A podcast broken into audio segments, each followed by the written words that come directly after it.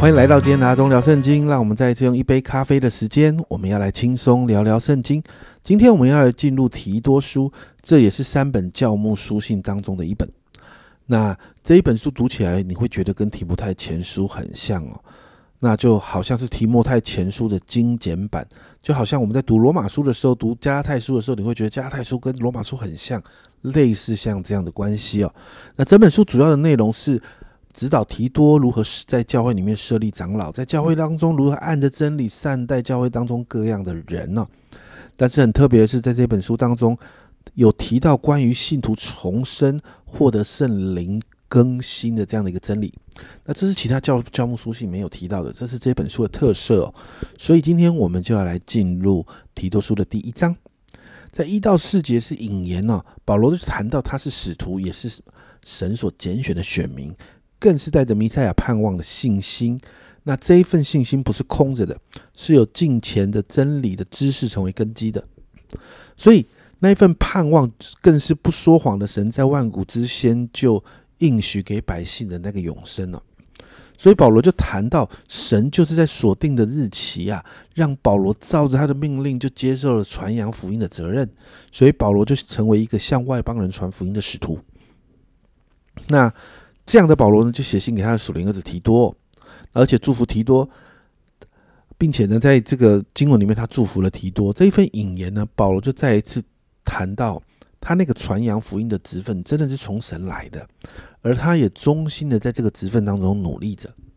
接着呢，就切入主题哦，在五到九节，保罗就谈到如何设立长老，或者称作监督哦。这如同在题目在前书那里我们谈过的，其实，在当时有些地方称作长老，那有些地方就称作监督，那实际上就是管理教会的高层，甚至就是管理教会的人，职分大概都是一样，只是称呼上的不同啊。那这一段的经文谈到的资格是关于家庭的部分，首先呢，必须是无可指责的。那这个无可指责不是毫无过错，而是就一般而论，就一般而论是不会被指责的。那呃。并且呢，他做只做一个妇人的丈夫哦，儿女也要是信主的。那并且呢，长老跟儿女的生活都要有好的见证哦。接着七到八节就谈到这个长老的性格跟品格哦。那经文提到长老是管家，因此呢，在过去的经文当中有关于啊管家中心管家的教导，长老都必须符合这个教导。然后经文有说，哦，这个长老要不任性、不暴躁、不因酒滋事、不打人、不贪无义之财，而乐意接待远人，好善、庄重、公平、圣洁、至此，就看到哇，好多关于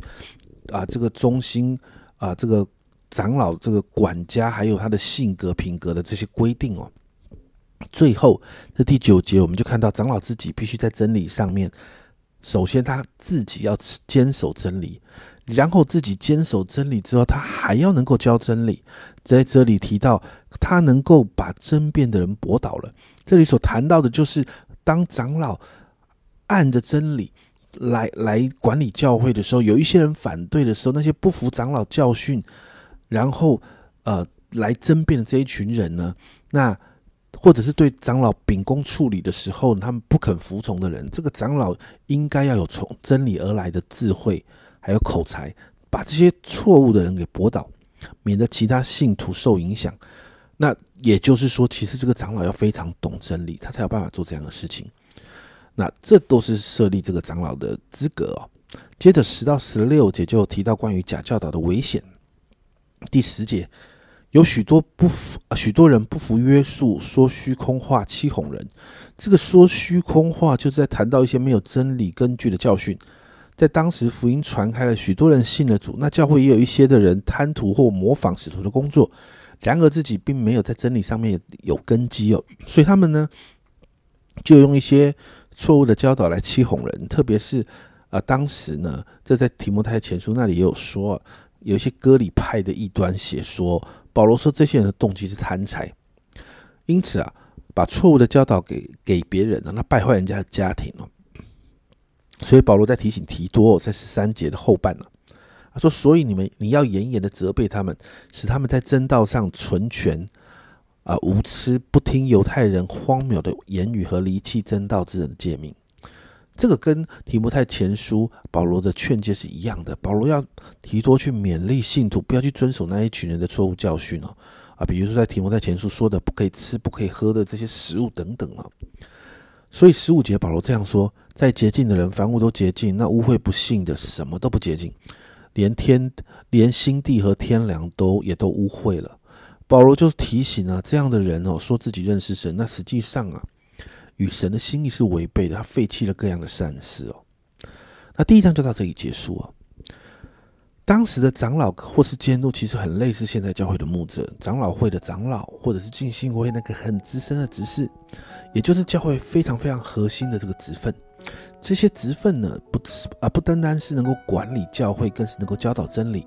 带领教会面对挑战的这样的人呢。而这些人对教会非常的重要，所以呢，我们看到，我们才会看到保罗对于这个教会要设立这样的职分哦，非常的看重。那我们也特别特别，我们今天再一次，我们过去有祷告过，但是我们今天再一次，真的再一次为着你教会的牧者、你教会的长老，或者你教会的资深的这些执事们祷告。家人们，他们是带领教会的人，甚至当教会面对错误的教导的时候，也是这一群人要带领着弟兄姐妹出来抵抗的。所以，我们祷告这一群人可以认识真理。我们祷告他们有美好的家庭关系，我们祷告他们的属灵生命跟品格要不断的经历福音的更新，好让他们在教会当中要成为要成为弟兄姐妹的榜样跟祝福。我们一起来祷告。主要今天早上，主我们要再一次为着教会的牧者、教会的甚至是长老、执事们来祷告。主要我奉耶稣的名祝福这一群人，主要他们被你设立来带领教会。主要我向你祷告，主啊，你你自己的真理要在他们。的生命当中显明出来，主要让这一群人渴慕渴慕你的真理，他们活出你的真理，主要让他们有有能力，主要带领教会，在这个充满错误教训、错误教导的这个时代，主要这一群人有能力带领教会来抵抗。主要我祷告这一群人明白清清楚楚的明白真理，主要我祷告祝福他们都有美好的家庭关系。主要我祷告，他们属灵生命要经历不断的突破；主要他们的生命品格要继续在福音的里面被更新；主要好让主要教会的弟兄姐妹在他们的生命中要得到祝福；好让这一群人站在教会的领袖阶层的时候，主要这一群人要成为信徒的榜样。主要我谢谢你，祝福这群领袖；主要他们身心灵健壮；主要他们继续要从你那里。看见，主要他们的服饰要带出果效；看见他们的服饰，他们自己要得祝福。谢谢主，这样祷告，奉耶稣基督的圣名求，阿门。家人们，我们真的好好为着教会的领袖们来祷告啊！领袖们的好坏，就关乎教会是不是有好的发展，所以他们需要常常我们放在我们的祷告里面。这是阿忠聊圣经今天的分享，阿忠聊圣经，我们明天见。